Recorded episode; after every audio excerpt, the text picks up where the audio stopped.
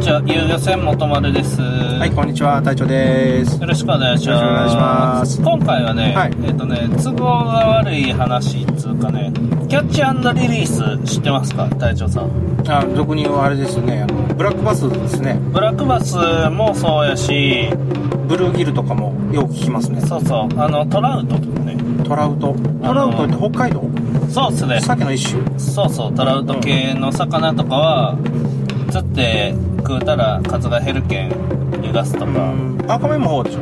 赤目もそうっすね。赤目は全然釣って食うても減らんけど、なんか意識高い系の人が守ろうとしてるね。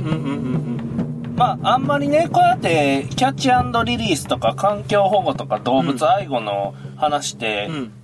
正解がないんですよ。まあね、最後にはね、感情論になって、うーん。着地、どこにも着地せんまま、わうんーわーわーわー混乱したカオスの状態で終わるんやけうんど、そういう感情論ってね、うん。結構ね、みんな聞いとんよ。聞くん好きみたいで。討論を聞くのが好きなの？いや、なんかね、この、それ、その釣りに対する熱い思いみたいなのとか、うん。みたいなのが、聞くんが好きみたいで、うん結構ね、そういう話がね、うんこう、順位の上の方に来るわけよ。あの、何？掲示板とかの記事が？iTunes のランキングの、iTunes のランキング？この話が面白かったランキングの上上の方にね、チュッチュって気温をね、僕は見てね、はいはいはいはいはあ、みんな興味あるんやったら話してもええかなって思うけど、い。うん。これを先に言うとみんな感情的にならんよね。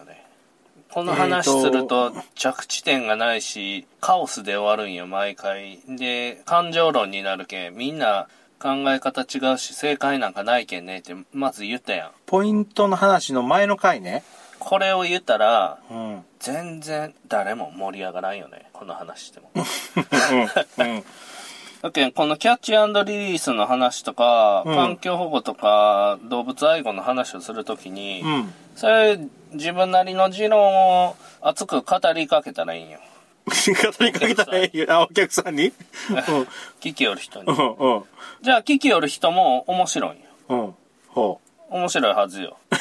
いやいやいや、れどういう話になるかわかんないから、なんとも言えんぞ、俺。やけんそういう話を聞くやん。うん。そしたら面白いけんね。やっぱ、ああ、こういう考え方か、とか言って思うやん。うん。うん。やけど、その逆の考え方の人もおるんやろな、とか、うん。全員がそういう発想やないやろな、とかいう、を聞くんや。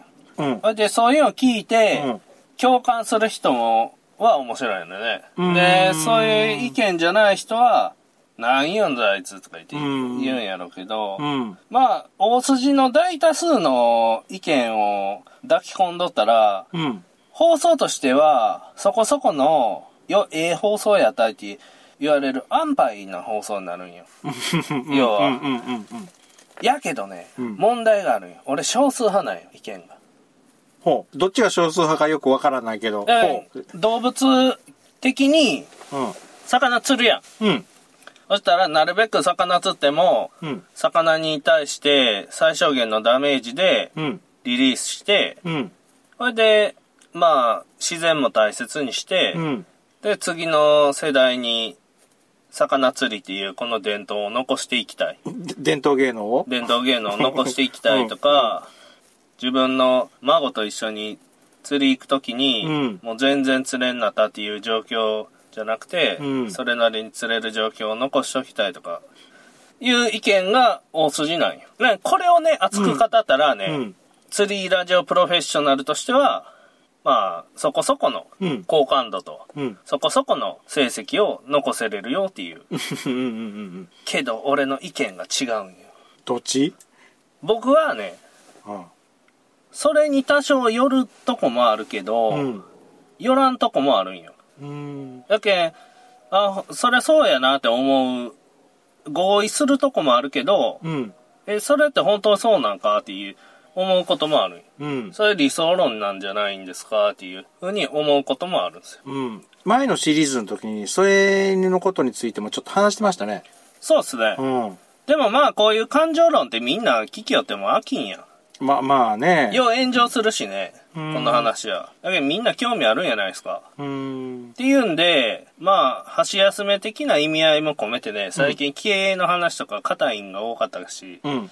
もう、先々週なんか動画収録の話やけん、完全にこの、危機よっておもろい、この身内の二人だけっていう内容やと思うあれ。あれは放送するあな話ではないっちゃないね。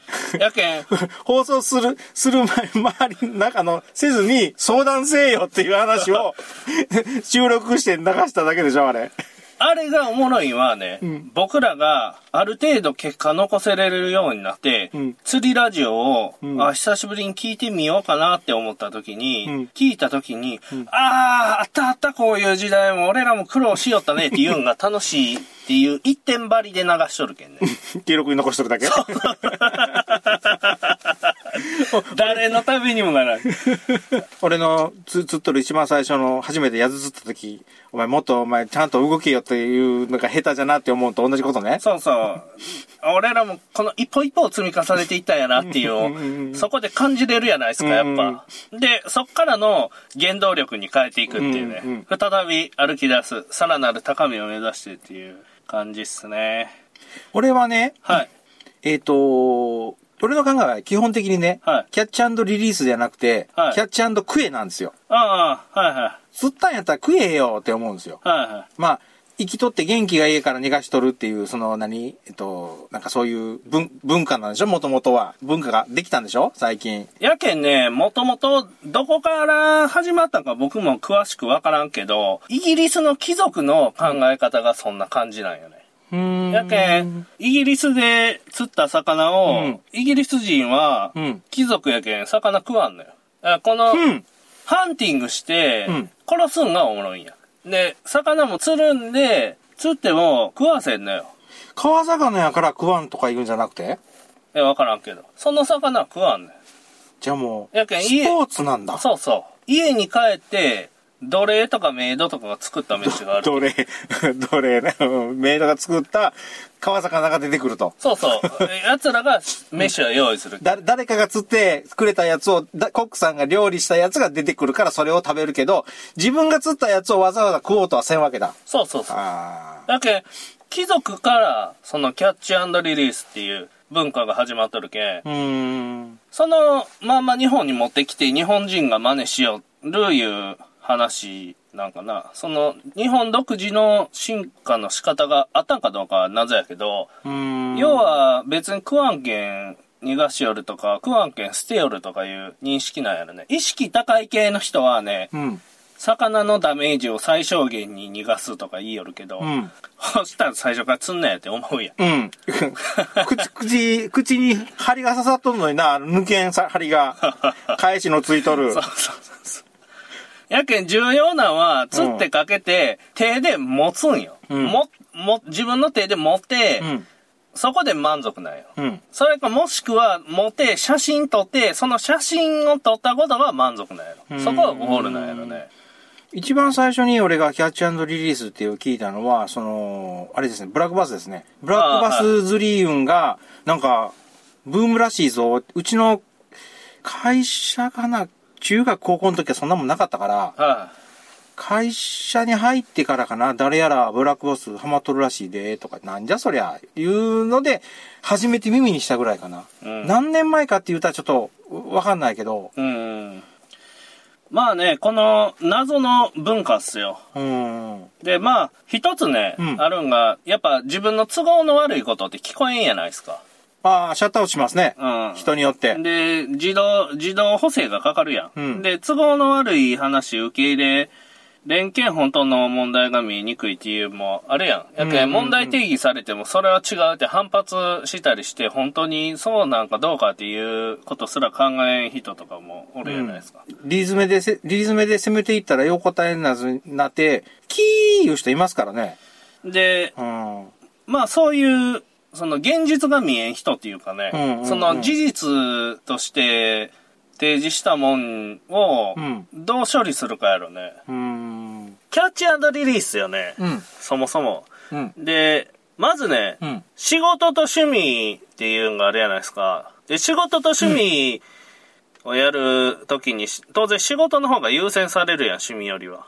まあね、趣味を優先する人ってめったにいないですね。そうっすね。うんたまに狂っとる人が趣味優先させよるけどね。で、俺や、俺の横に。あ俺趣味と家族っていうのがあるやん。うんまあ家族とおる時間がまあ大事とか、趣味の方が大事とか、まあ家族優先やろ、大概。まあね、仕事と家族やったら家族の方になりますね。よっぽど、よっぽど、よっぽどちゃないと。趣味と家族よ。趣味と家族やったら家族かな。そうでしょ。うん。そしたら、仕事と趣味やったら仕事が優先やろ、うん。趣味と家族やったら家族が優先やろはい。そしたら、趣味の優先順位って、この時点で3番目やん。うんうんうんうん。やけん、なかなかね、その、そもそも趣味としいうもんは、優先順位が低いと。余暇を利用して遊ぶもんすからね。うん。やけん、空き時間にやることやん。うん。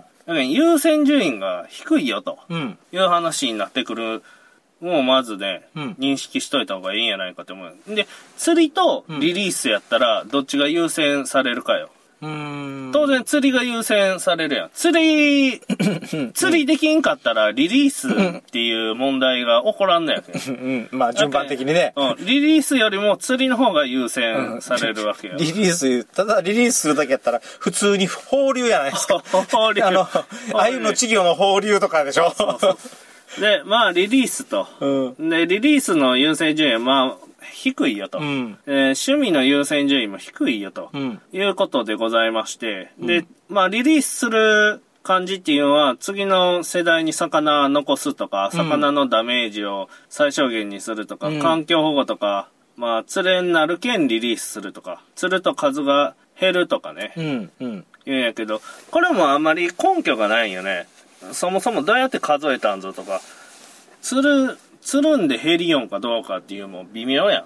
うーん。釣るよりも環境の変化によって数が減るようやないかっていうのは思うけんね。うん。あの、海の、例えばサンマとか、今年、サバがなんか豊漁らしいですね。あ、そうなんすか。うん。だから、ああの人たちは釣りのプロですよね。釣りっていうか、まあ、網を、網をで釣りっていうかどうかわかんないけど、その、毎年毎年取り寄っても突然増えたり減ったりしてるでしょ？うそううん。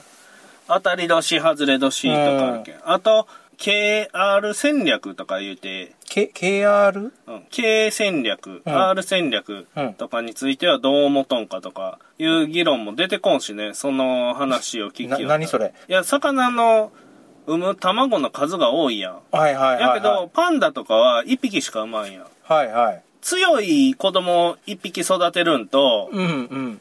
死にまくるけど数が多いっていう生き残り戦略を組み立てる生物がおるやないですか。うん。で、うんまあ、空中と水中じゃ透明度が違うやん。まあまあね。やけん、なかなか魚全滅さすのも難しいやん。うん。ブラックバスでさえ全滅させれんけんね。うんうんうん。で、パンダとかはもう、とりあえず全部殺したら殺せそうや うん。野生は少なくなってるらしいしね。で、ゴキブリって殺しても殺してもしない。また湧いてくるやん。湧いてくる。一匹見つけたら20匹おると思えってって言われるぐらいやからね。魚ってね、うんゴキブリに近いじゃないですか。卵いっぱい産んで、うん。一回で何百とか何万とかやろ、まあまあ、うん。へそした、ら、魚が減った分、その、10年か20年経ったら、そいつらが大人になったら、元に戻るけんね。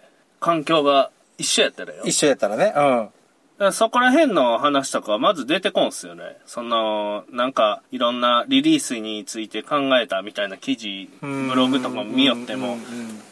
か、それは自分の頭の中で考えとるけど、全然調べてないんやないかっていうのは、そん。の外の自分以外の知識を仕入れてないんやないかっていうのは、かなり思うとこありますよね。その話っていうか、そのリリースの話題とか、次の世代に魚を残すとか、うん。いう話だと、これ元も子もないんやけどね、こんなこと言うたら。うん。あんたが釣りをやめたら魚減らんのやないかっていう。まあ、まあ、まあね。それは、あれでしょ、えっ、と、気候変動がどうのとかいうことは、除外しての話でしょ、これ。うん 気候変動で水温が上がったから、南の方の、あの、魚が多くなったとか、北の方の魚が少なくなったとかっていうのはなしで、いいことですね。そうそう、ん関係なく、ただ、あ自分が釣りやめたら魚減らんのやないかっていう。でもその人は一人だけが辞めたとしても他の人が辞めてないけん、環境は変わらんのやない？うん、変わらんやろね。釣り人、一切釣り禁止とか、趣味の釣り禁止とかになったらまた話は別かもしれんけど、うん。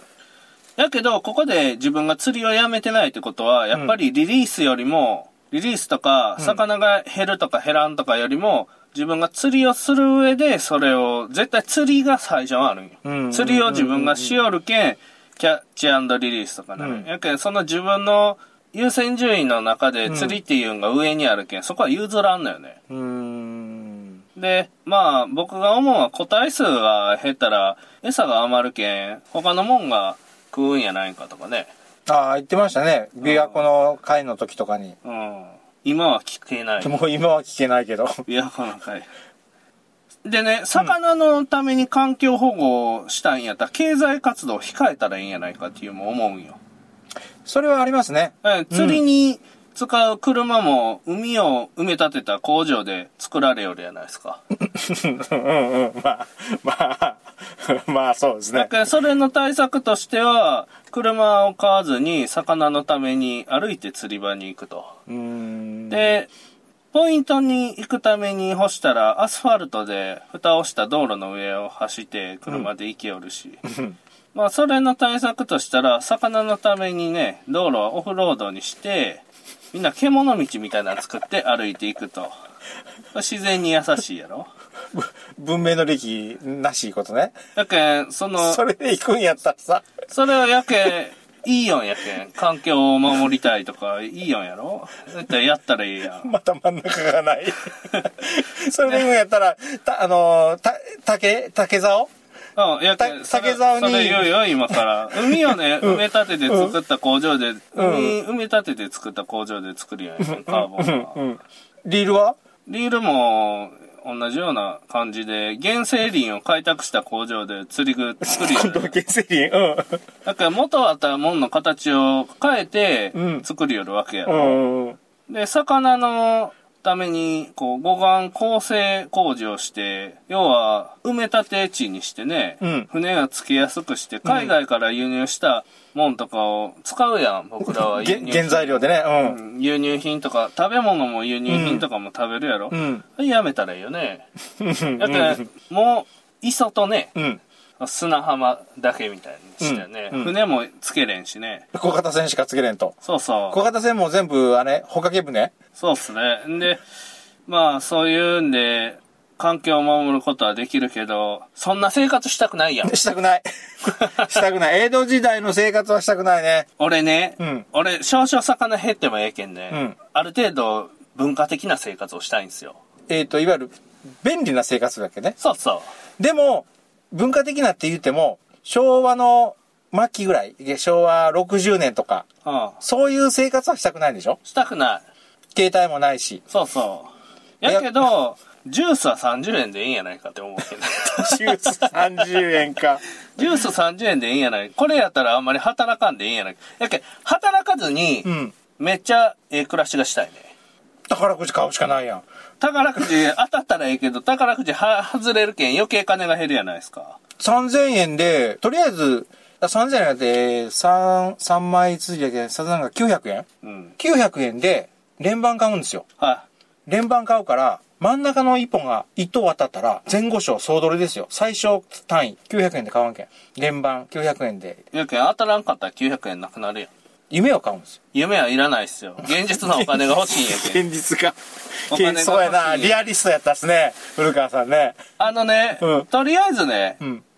環境を保護するとか、うん。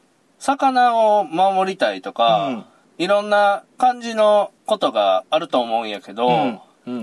次の世代に魚を残すとか、うん。いろんな意見があると思うんやけど、そう、魚減らしたり、なんか自然が壊れていくっていうのは、人口増加っていうのが原因なんよ。まあね。うん。人が増えたら、その分人が住むだけのインフラ設備を整えないかんし、うん。快適な生活するためには資源がいるよとうん。いう話になると、ある程度環境に負担をかけるっていうか人間が住みやすく改変するやん。うん。そうなってきたらそこにおった生物が減るっていうのは、しょうがないよね。自分の快適な生活を維持するためにうん。うん。よう考えて、趣味よりもうん仕事優先やん。趣味よりも仕事優先。うん。うん。趣味よりも家族優先やん。うん。趣味よりも家族だよね。これね。リリースよりもうん。釣り優先や ん。うん。リリースする前に釣らないかんけど。そうっすね。で、まあ、釣り、釣りはせんと始まらんでねまあ、リリースは。釣りは、釣りはしたいよと。うんまあ、やけん釣りできる範囲内でこういうことをやりたいよっていうのを言いよると思うんよ。つまり。魚へのダメージを最小限にするとか。うん。釣らんかったらいいんやないかって、やっぱ思うんよね。それ、やけど、釣りたい、釣りたい。釣りたい。それ自分の仕事を否定してないかい？いや、やけん、魚へのダメージを最小限にしたい人は釣らんかったらええやんって思うよ。ああ。俺は魚へのダメージは最小限にしたくないんよ。ああ、確実に食うために？だから、釣って、お客さんが喜ぶことがゴールやけん、僕は。ああ、そういうことか。あうんあ、お客さんが、やった、なんか思い、これが思い出になるとか、うん。今日来てよかったとかいう、お客さんの満足がうん。ゴールやけん、うん。魚へのダメージを最小限にするとか考えんのよね。うん。うん。あんまり。で、釣りをこう優先した上で魚のダメージを最小限にするっていうのはいいよんやろなっていうのは汲み取れたんよ。ああ、いろんな、そ、そっち系の考えの人のブログを見て？そうそうずーっと、なんかみんながやけん、それにコメントしとるやん。うん。それも全部、釣りがあっての上での意見なんよ。え釣りっていう都合を満たせんかったら、うん。それ以上にはいかんのよ。釣りをする上で環境保護をするとか、釣りをする上で魚に最小限のダメージをで済ますとか。釣りができんかったらそれはせんのよ。釣り、うん要は釣りを凌駕しちゃいかんのよ。その貝の部分が。釣るという行為をね。そうそう。釣るという行為は釣れ、釣れんでもええけん、とりあえず魚守りたいとか、かもう釣りはもうどうでもええけん、環境保護したいとか。それやったら、あの、ジグに貼り付けずにそのまま投げとったら強い。いや、ほうよ。それ言うたやないですか、前の時。前に言った。その結論として、魚を傷つけたくないんやったら、貼り付けんかったらええやないですかっていう話したでしょ。む昔ね。昔。その結論に対して誰からも何にもココメントもクソもなかったけど、いうんうんうん。や、それだけのことなんですよ。んダメージっつうかね、ツンと続いたら、いワンポイントってええやん、ゲームない。表表層をガーッと走らせとって、あのーまあ、なハマチ、ハマチとかあんなんが、ボソッと泳いだったら、ワンポイント？ワンポイント。ああ、あれは食っとったに違いないって？俺、それおもんないと思うよ。多分ね、面白くないと思う。やっぱ魚がね、うん食うて、針に引っかかって、もが、もがいて暴れて、苦しみよる姿を見て、うわもうおもろいって思うよ。ものすごい、おなんか命がけの、魚と俺の命がけのやりとりをしよう。命がけな魚。魚だけや。命がけのやりとりを、俺は制して魚を釣釣ることができましたとか言える。こっちのリスクは、ルアー取られるか糸が切れるかだけよ。リスクゼロや。で、まあ、そんなことがあるよと。うんで、結局その、うん釣りができるという部分が優先されるんよ。その、うん。ことについては、うんやけん釣りができるっていう都合かな。うん。都合を優先させんかったら、動機がないんよね。動機がなくなるんよ。やけん。リリースする動機が？やけん、環境を守る動機が。釣りができんなるのになんで環境を守らないかんの？つう話やろ。釣りができ釣りができんなるのに魚がおってもしょうがないがつう話やろ。釣りができんのに次の世代に魚残しても釣りできんやんけつう話やろ。いやそれもなんか飛んどるな。なんか考えが飛んどるよ、それ。釣りができることが重要なんよ。うん。仕事と家族の次に釣りができることが重要なんよ。うん。うん。うん。やけん、その人たちは？そうそう。やけん、いや、大多数の人がね。あ、釣り、釣り人の大多数の人ね。そうそう釣りに使う車も、こう、何もかも、今ある自然を壊して使っ、作ったんやけん、使わんかったらええわけよ。あもう答え出たやん。獣道よ。答えは。獣道か。答え獣道じゃないですかね。魚のダメージを、やっぱね、最小限にするっていうな。なんか、お、変なこと言えないかって思うよね。遊びやからいいことでしょ？その考えは。そうそうそう。んだけどそのイギリスの感じよね。いろんな人がおると思うんよ。もう、うんクワン券逃がすいう人もおるし、持って帰っても意味がないし、まあ、釣りだけで言う人もおるし、うん魚が嫌い言う人もおるし、味が。周りの人に、あの、もう持って行っても迷惑がられるんが分かっとるけん持って帰らんっていう人もおるかもしれんしね。で、そんなにね、うん。魚のこととか環境のこととかね、本気で考えてないんよね。言いよること。自分の持っとる知識うをん活用して足りんとこは取り入れて、うん。理屈を構成させて、それで言いよることじゃないんよ。うん。うん。なんか聞きよったら直感なんよ。今思った、その俺のパッションなんよ。一瞬の。小さなことからコツコツじゃないんそれ。俺思ったんよ。こいつ、こいつらシャレでやるようやないから。シャレ。うん。なんだかん、だって仕事の方が優先やろ。家族の方が優先やろ。うん。で、釣りができるっていう条件を満たしてないと、リリースとか環境活動とか、釣りができんのにやってもしょうがないやんっていう感じやろ。うん。みんながせんけど、ビビたる力やけど、それをやっていることを、誰もせんよりは俺だけ一人でもやった方がええと思っとるけんやるようにならないのこれ。うん、わからんけど。やけん、釣りができんなるけん、環境を守らないかんとか、うん釣りができんなるけん、キャッチリリースをせないかんとか、釣りができんなるけん、なんかをせないかんっていう発想なんよ。うん。え最優先順位としては釣りが優先されうるん。感じにはなるよんかなっていうのがあって、その、冷静に考えたらね、うん環境ってそこまでひどいかねって思うんよ。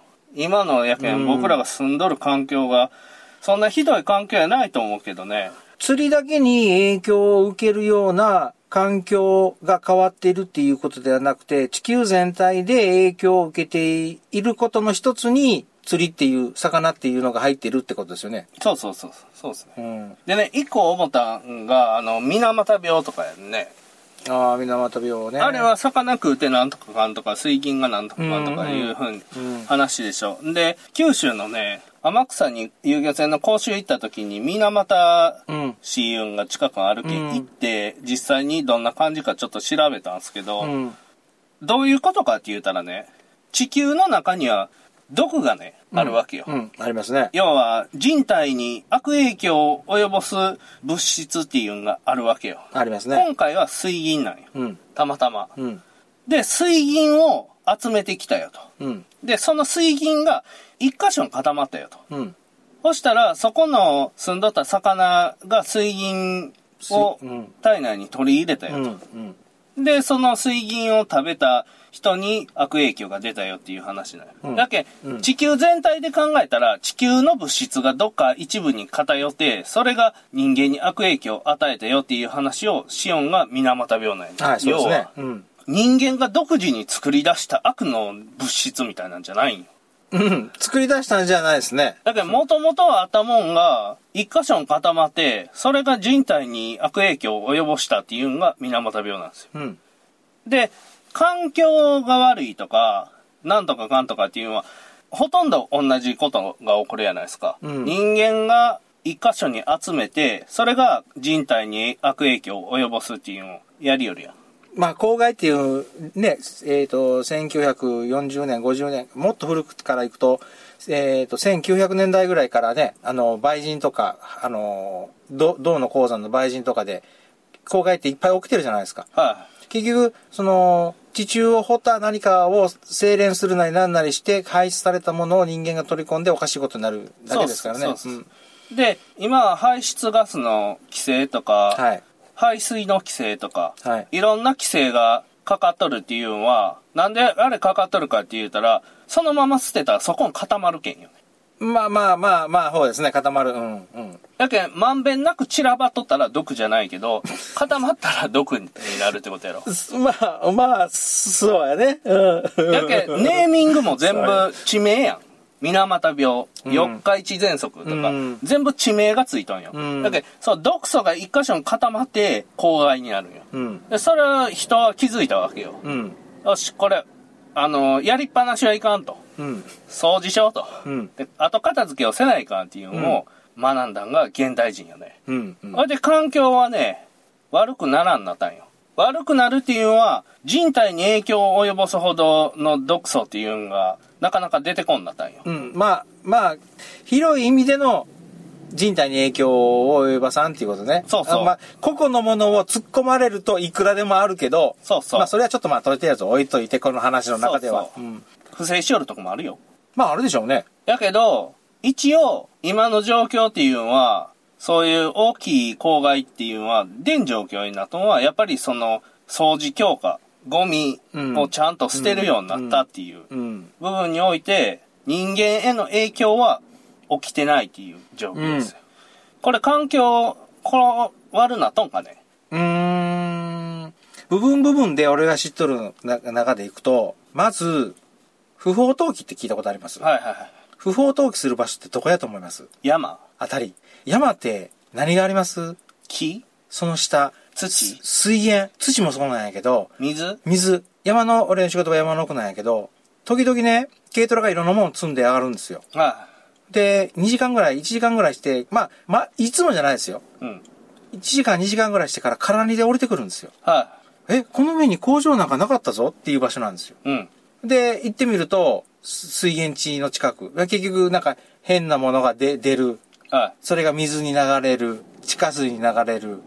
地下の、ここら辺でも、あの、地下で井戸掘っとる人もおる。い。は薄んで、薄まって希釈されとるかもしれんけど、有害物質が入ってますよね。い。はあれ不思議と、海とかって言ったらもう、なんか大掛かりになるじゃないですか。あの、捨てるにしても船雇わないかんとか。い。うん。海岸線にポンポンポンポン捨てるのもおるけど、でもね、廃棄物のほとんどがね、川と山なんですよ。はこれが、あの、まあ、環境破壊言ったらそんなんちっちゃいやろって言われればそれまでやけど、すごい多いと思いますよ。要は、あの、みんな、あの、井戸掘って、い。はその水飲んでるなって思う時ありますもい。うーん。ん。で、川なんかが、えっ、と、あれになるじゃないですか、あの、台風が来て、はダーッと流れるでしょ？川の水い。が。はそしたら、上から、なんでこう、え、川の水が引いたら、ここ洗濯機あったっけとか、あ冷蔵庫あったっけとか、い。うん。こんな、何、えっと、ドラム缶？これドラム缶中何が入っとんとかっていうのが結構流れてくるんですよ。はい。はあのー松山平野の真ん中流れてる重信川の話なんですけどい。。はい。これも一種の環境破壊っちゃ環境破壊ですよね。そうですね。規模の大小は違うけど、うん環境破壊っちゃ環境破壊ですよね。だから、怖いですよ。山実際に上がってみたら。そうっすか。うん。いかん、マジ話になってしまったけど。まあ環境、今の状況ってひどいんかっていう話っすよね。うんやけん、生産量増えとるやないですか。その水俣病とかが出た時点よりも日本の生産量って増えとるのに、そうですね公害起きてないやん。うんそれはなんでかって言ったら片付けしよるけんない。うん。毒素をばらまいて一箇所に片面っていうのをやりよるけん GDP が上がってヒートアイランド現象が起こっとるけど公害は起こってないっていう状況かな。その、のけたもの、現物がありますよね。はい。その現物はどうやって処理しようんじゃろうかって今思って不思議なんですよ、俺。スラッジでしょ。ああのね、排水はねね、、排水はね、まずね、pH をうん。調整して、うんで、異物を取り除くんですよ。うん高分子とか入れて。下に沈めて、分離させて、うんで、その取れたゴミをスラッジにして固めて、うんうんそれでドラム缶にぶち込んで、それで参拝業者が引きの取りに来よるよね。大学工場は。や、焼いてはない。やってない。焼いてないんか。うちの知っとるところは焼い焼いてますね。焼いて焼いて、ほんとスラッチか、本当に焼いて、あの何よ。あの、つ土くれじゃないんだけど、固めた状態ああにしてますね。でそれが参拝業者って言ったらどこにあるかって言ったら山の上なんですよ。うん。で、その山の上の参拝業者の、えの、し下に川があるんだけど、はい。あれがね、ど、えー、丹原の方まで流れてるんですよ。は丹原大変ですよ、あれ。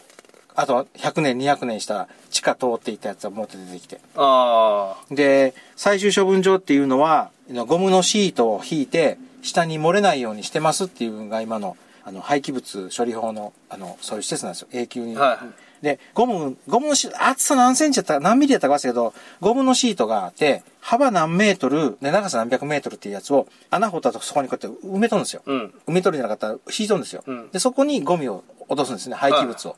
で、廃棄物が落ちた後に、雨が降ったら下に、地下に落ちるじゃないかっていう。でもゴムで防いどるって言うんですよ。はでもゴムで防いどるって言うけど、ゴムは、いわゆるあの、反物みたいな感じ。えっ、と、隙間空いとるやないかい。サランラップみたいなもんですようん。サランラップみたいなのをこう、ピャーっと引き詰めとるから、サランラップとラップの間の隙間ってあるじゃないですか。あでも、あそこの隙間からは漏れないんだって、水が。いや、漏れるっちゅうんや。漏れるでしょ。漏れるよ。で、今それなんか法律が変わって、えっ、と、そのゴムの、の継ぎ目、はいなんかはもう、あの、何、接着印かなんかせないかんなったっては言おったけど。だからその昔の、えっ、と、最終処分場とかって言ったら、その隙間から漏れて、はいそれが、えっ、と、近くの川にいて変な色になっとったりすることが。だからその変な色になっとるやつを処理して放流せないかんねやけど、はい。まあ、いろんな環境の一箇所に毒素をためんっていうやつを頑張りよるんよね。うん。要は今は。で、今現状で環境破壊されとる状態っていうのはあんまり見たことがないけど、環境を保護せないかんっていうのを言いよるんは2種類おるんよ。環境保護の。中でも。うん。要はね、原生林保護派っていうのがおるんよ。え、日本自然で、原生林？自然の形を崩したらいかんっていうのをおう。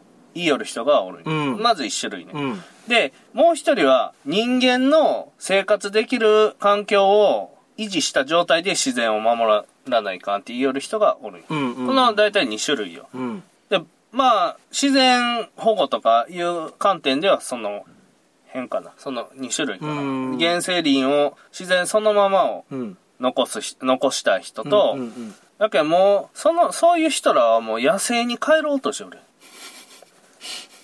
イノシシと一緒に生活してるあなた服着てるじゃないですかって毎回思うけんね、やっぱ。